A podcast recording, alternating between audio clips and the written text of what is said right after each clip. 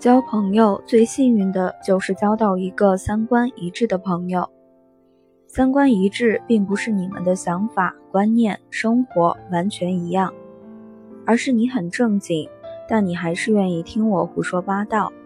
我很传统，但我依然能欣赏你的特立独行。三观一致的表现是，你喜欢有情调的法式大餐，他喜欢路边摊的啤酒烤串。但你理解喝着啤酒吃烤串的爽快，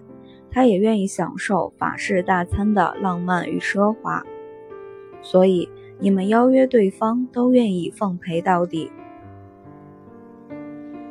你喜欢说走就走的旅行，他偏好于宅在家里看书，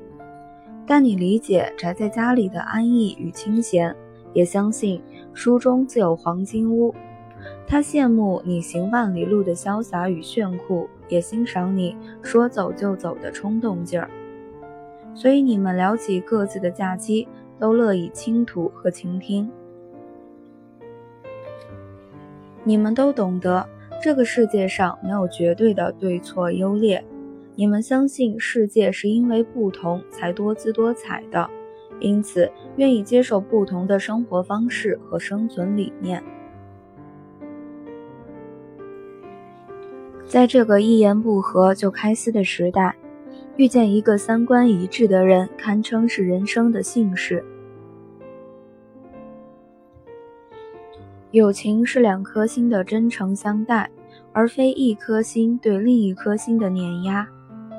三观不合的表现是，你为了健身办了一张健身的 VIP 卡，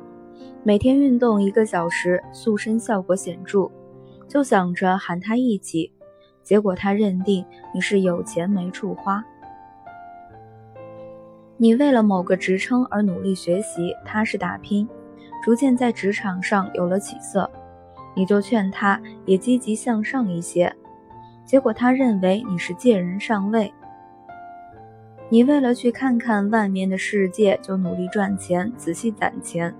然后见识了世界的繁华，就劝他也出门看看。结果他觉得风景不都是一个模样，并且觉得你是假装文艺，是花钱买罪受。三观不合就没必要把对方请到生命中来供着，